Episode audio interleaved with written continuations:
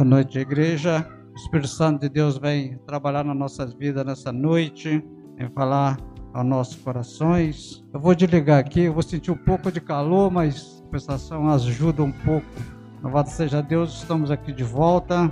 Quero convidar a igreja a estar lendo comigo um texto do profeta Malaquias, capítulo 4. Vou fazer a leitura de 1 a 3. Depois nós vamos ler outros versículos. 4, que diz assim: Pois és que vem o dia e arde como retolho todos os soberbos e todos os que cometem perversidade serão como restolho. O dia que vem os abrasará, diz o Senhor dos Exércitos, de sorte que não lhe deixará nem raiz nem ramo. Mas para vós outros que temeis o meu nome, nascerá o sol da justiça, trazendo a salvação nas suas asas sairei e saltarei como bezerro solto na estrebaria. Pisarei os perversos, porque se farão cinza debaixo das plantas dos vossos pés. Naquele dia que preparei, diz o Senhor dos Exércitos. Santo Deus, que a tua palavra venha encher nossos corações, teu Santo Espírito aplica em cada coração segundo a vontade do Senhor. Assim pedimos em nome de Jesus. Amém.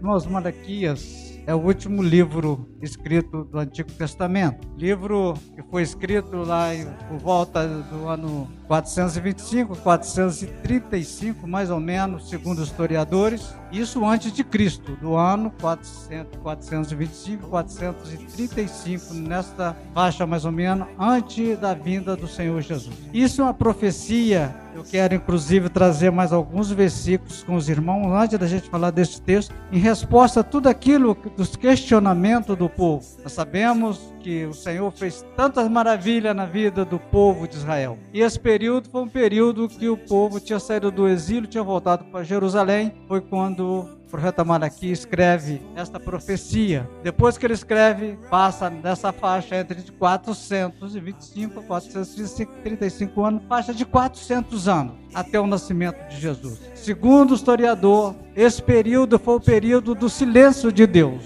Silêncio de Deus no período qual é preparado a vida do Senhor para que faça a mudança que foi feita e transformar o mundo conforme. E hoje está precisando que o Senhor volte novamente para acertar tudo de errado que vive, né? Nós continuamos pecando, continuamos fazendo, parece que as mesmas coisas que fazia o povo de Israel. Mas eu quero falar com os irmãos e nós vamos analisar, para te entender esse texto, alguns versículos. Eu quero começar no capítulo 1, verso 2 como o povo questionava com o Senhor. O Senhor diz assim: Eu vos tenho amado, diz o Senhor. Olha o que eles respondem. Mas vós dizeis: Em que nos temos amado? Em que o Senhor tem nos amado? Vê como eles questionam, questiona um Deus que fez tanta maravilha na vida deles. Quando chega no verso 6, ele diz: O filho honra o pai, eu servo ao seu Senhor. Se eu sou seu pai, onde está a honra? E se eu sou Senhor, onde está o respeito para comigo? O Senhor pergunta.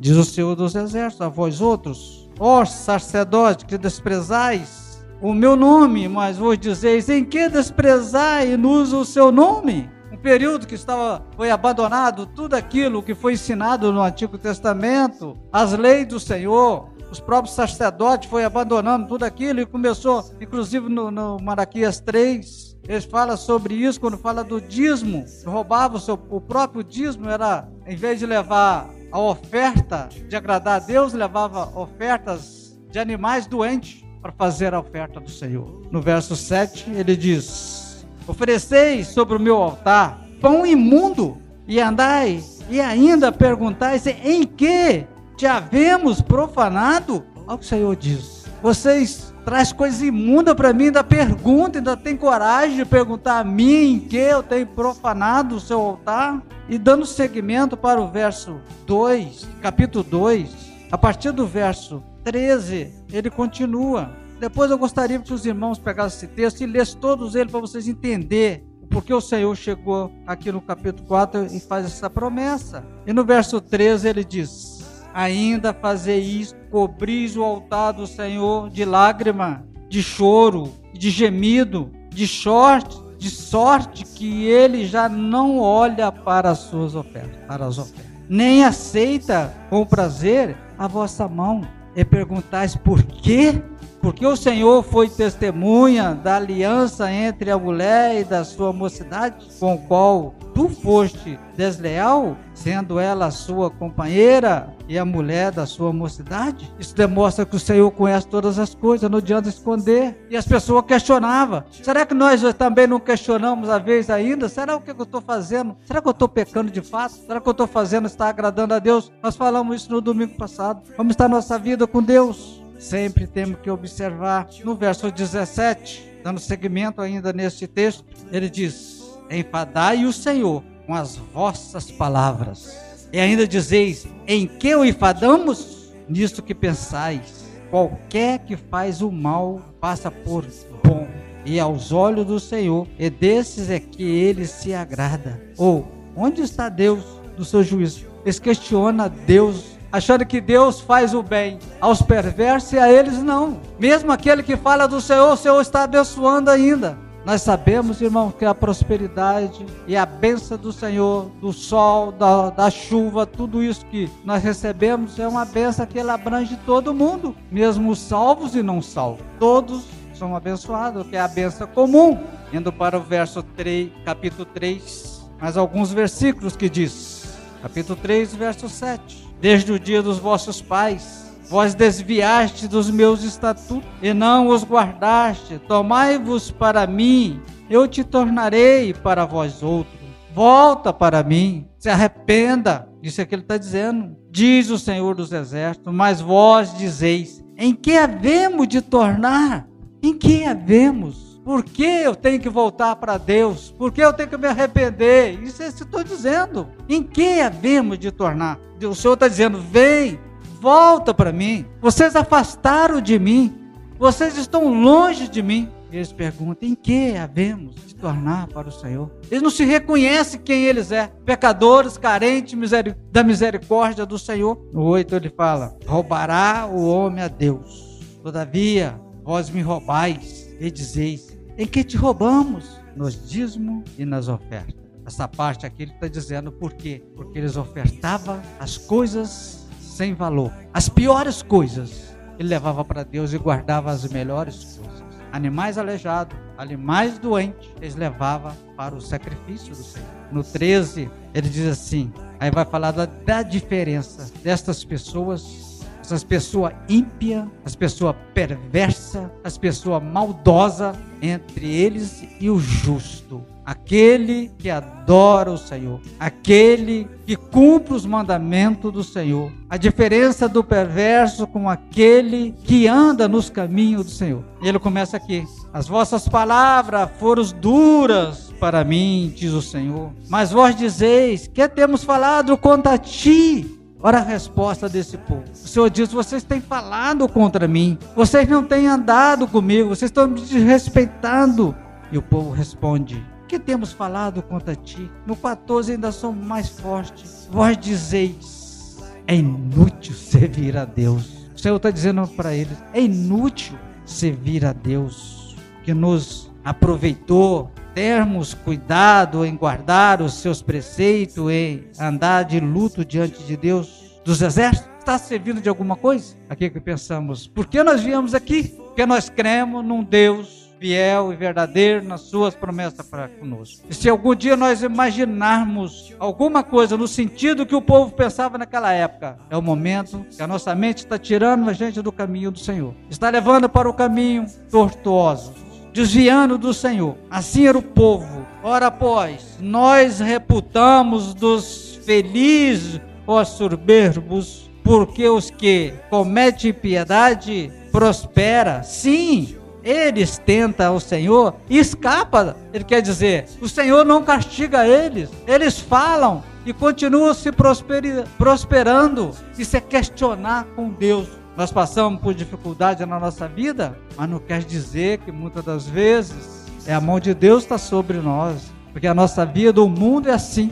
Uns são pró prósperos e outros são mais pobres. tem problema de enfermidade, mas não podemos culpar a Deus por isso. Hoje, inclusive, nosso irmão Vinícius falou uma coisa muito interessante. Deus não veio a este mundo para curar doença. Ele não veio a este mundo, o Senhor Jesus não foi enviado a este mundo para preparar a cesta básica para doar para ninguém. Ele veio para salvar, ele veio para dar vida. Ele veio para salvar o pecador. E este povo, ele questiona. Então, os, o 16, o Senhor começa aqui dizendo no verso 3: Então os que temiam o Senhor falava uns aos outros. O Senhor atentava e ouvia. Havia um memorial escrito diante dele para os que temem ao Senhor e para os que lembra do seu nome, para aqueles que adoram o Deus, Criador de todas as coisas, eles serão para mim particular, tesouro naquele dia, louvado seja a Deus, que prepararei, diz o Senhor dos Exércitos, por poupá-lo-ei, poupá-lo-ei, como homem poupa seu filho que o serve. Então vereis outra vez a diferença entre o justo e o perverso, entre o que serve a Deus do que não serve. Vocês entenderam até aqui? O que Deus tem? O Senhor tem duas promessas: um de juízo para aqueles que não andam no caminho do Senhor, para aqueles que falam do Senhor, para aqueles que difamam o Senhor, para aqueles que não acreditam no que Deus pode fazer na sua vida, que abandona Ele, e tem uma promessa maravilhosa para o justo, aquele que acredita ele pode fazer a sua vida diferente ou a minha vida diferente. Ele não está falando aqui, mas está falando para frente. E aqui ele está falando que só viria acontecer isso 430 anos à frente. Ele está falando da vinda de Jesus.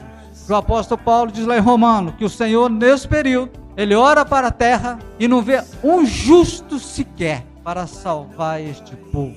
Este povo rebelde que não mais confiava naquele Deus que tirou eles do Egito o Deus que tirou da Babilônia, o Deus que tirou da escravidão e trouxe de novo para Jerusalém, conforme a promessa do Senhor. Ele não confiava mais. E o Senhor olha e não tinha ninguém na face da terra, um justo. Todos tinham pecado. O que ele tinha que fazer? Deixa teu trono, louvado seja Deus. Deixa seu trono e vem este mundo. Nasce de uma mulher para salvar, para dar vida e para dar luz a este povo que estava perdido. E quando chega aqui, ele fala do sol da justiça no capítulo 4, quando nós lemos. Quem traz o sol de justiça? Quem é, irmãos? Jesus Cristo, o Filho de Deus. Só ele pode, mais ninguém. Pois eis que vem o dia e arde como fornalhas sobre todos os soberbos. Olha, pois eis que vem o dia e arde como fornalha. Vocês já viram a fornalha acesa? Como ela é? Ou imaginou como ela é? Todos os soberbos e todos que cometem perversidade serão como o restolho. Vocês sabem o que é um restolho? Quem conhece um restolho? Alguém conhece? O restolho que eu conheço? Conheço também como um sapuco de milho onde você debulha o milho e fica aquele sabuco, ele seca, você serve ele. É um restolho, é um resto que tem ali que você leva para acender fogo, para a gente entender o que o Senhor está dizendo. Que ele fará com o perverso, é como um restolho que joga no fogo para acender fogo e ele vai virar em cinza. E ele diz mais embaixo, abaixo, que vamos ver, que ele pisará, ou o justo pisará nessa cinza, não sobrará nada dos perversos. Isso não é presbítero Afonso que está falando, não. Essa é a palavra de Deus que está dizendo, irmãos. Não sou eu. O dia que vem os abrasará. Quem é que diz? Todos comigo? Diz. Então não sou eu que estou dizendo. Quem está falando é o Senhor dos Exércitos. Ainda disse mais: olha, de sorte que não lhe deixará nem raiz nem ramo. Sobra alguma coisa disso aqui? Se você retirar uma árvore e cortar os ramos, o que, que vem acontecer? Ela pode brotar e pode sobreviver, correto? Mas se você arrancar a raiz, arrancar tudo, sobra alguma coisa ou ela morrerá? Ela vai morrer. Acabou. O Senhor vai eliminar os perversos. O Senhor vai eliminar, vai acabar. Aí que traz na nossa lembrança, quando ele diz no último dia que o Senhor voltar, no momento que os perversos serão julgados e jogados na fornalha de fogo, no lago de fogo, junto com o diabo e seus anjos. Então, quem não crê, quem não aceitar Jesus como único salvador da sua vida, desprezar o Deus criador do céu e da terra, o Deus que te criou e me criou, e dizer assim: o que, que eu tenho? Eu preciso fazer alguma coisa? A palavra de Deus diz: quando o Senhor voltar para julgar esse período, ele separar todos os seus, as suas ovelhas, e separar os perversos do lado, onde ele será julgado. Porque hoje nós Estamos aqui, cremos em Cristo que Ele está no seu trono, sentado à direita do Pai. Ele é o nosso advogado diante do Pai, onde Ele nos justifica pelo seu sangue derramado por nossa vida. Mas Ele voltará como juiz, onde vai julgar a terra, e todos os perversos serão condenados, serão lançados no lago de fogo. Ele não deixará nada, arranca tudo, ramos e raiz. No 2 ele diz: mas para vós outros, para vós outros. Quem quer ler comigo esse texto maravilhoso? Todos juntos. Mas que alegria, irmãos. Quem aqui que já presenciou quando se solta um bezerro da estribaria? Quem aqui? Alguém? Ele pulando. Quando você abre o portão, ele sai pulando de alegria, ele se dá campanhota, ele faz tudo quando é coisa. E é assim que ele está dizendo que nós vamos fazer, vamos pular de alegria. Por cumprimento de que? Desta palavra que o Senhor está nos prometendo. É isso, irmãos.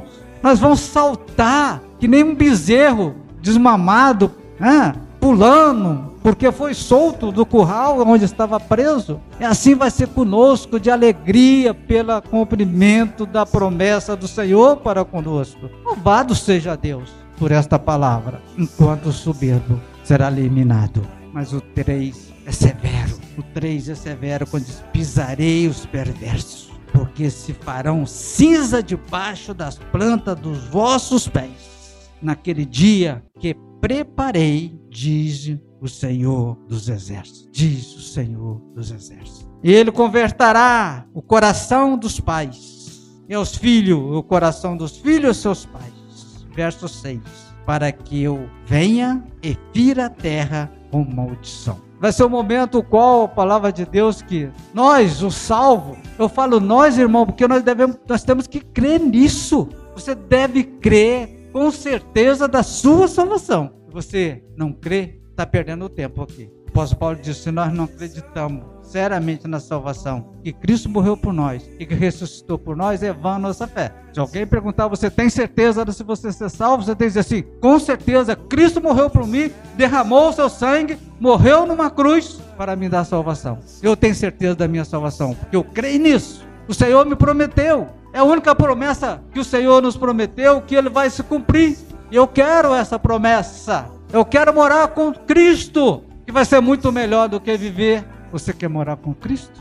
Então creia. Todo mundo quer, né? Reverendo Hernandes fala uma coisa nas mensagens dele, uma delas que ele diz o seguinte: todo mundo quer a bênção de Deus, mas não quer o Deus da bênção. É isso que devemos pensar. Em primeiro lugar, buscai a sua justiça, buscar o Senhor e a sua justiça. Depois outras coisas que nós precisamos virão em consequência de nós sermos pessoas que andamos no caminho do Senhor, estamos fazendo a vontade do Senhor, cumprindo os mandamentos do Senhor, todas as coisas virão. E o que o Senhor quer é ver todos nós prósperos, mas primeiro buscamos a justiça de Deus, buscando um Deus como único Salvador, aquele que pode nos dar salvação em Cristo Jesus. A vitória do justo, ele nos dá ânimo para a nossa caminhada e é o único que diz que nós vamos julgar o mundo com ele. Você acredita que nós, no final de tudo, vamos julgar o mundo com Cristo? O pastor Igor sempre fala isso. O mundo vai ser julgado e o seu julgará o mundo. Eu quero ler com os irmãos, já pensando em encerrar. 1 Coríntios. O apóstolo Paulo, ele fala aos primeiros Coríntios, capítulo 6. Que diremos, pois? Permaneceremos no pecado para que seja a graça mais abundante? De modo nenhum.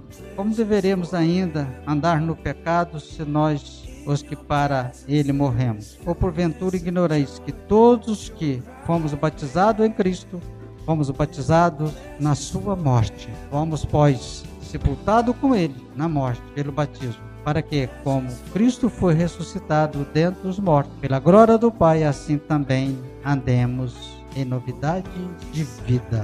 Portanto, irmãos, o apóstolo Paulo está dizendo aqui: seja um novo homem, seja uma nova pessoa. Teremos que andar em novidade de vida, porque morremos, o velho homem morreu com Cristo, fomos ressuscitados com Cristo na sua morte e viveremos uma nova vida com Cristo, fazendo a vontade do Senhor. Que diremos? Permanecemos ainda no pecado? Não, não. Para que sejamos a graça mais abundante? De modo nenhum. Como viveremos ainda no pecado nós que para ele morremos? Essa morte está falando morte do pecado. Nós temos vida hoje com Cristo e andamos com Cristo, uma nova vida, um novo, uma nova pessoa. Todos aqueles que estão em Cristo é uma nova pessoa. E que o Senhor nos abençoe e que o Senhor nos ajude a cada dia a compreender a vontade do Senhor e entender que andar com Deus é muito melhor do que andar sem Deus. Nós vimos nesta noite que o justo perecerá.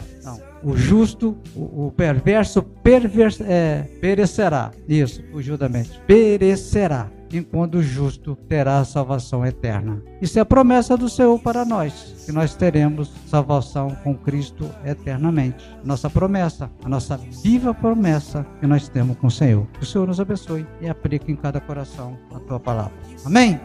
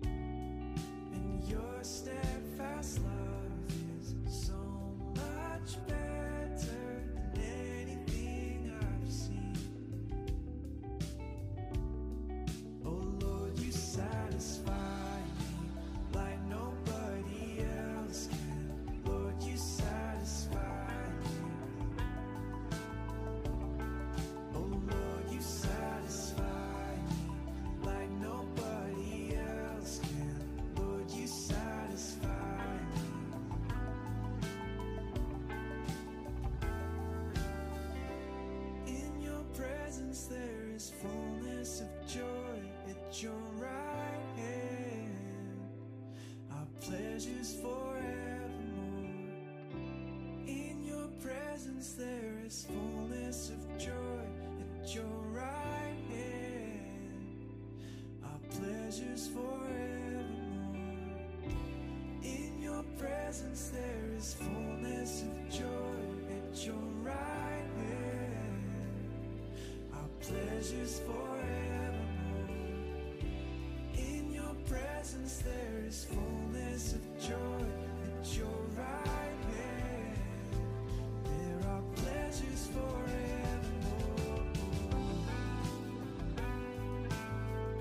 just for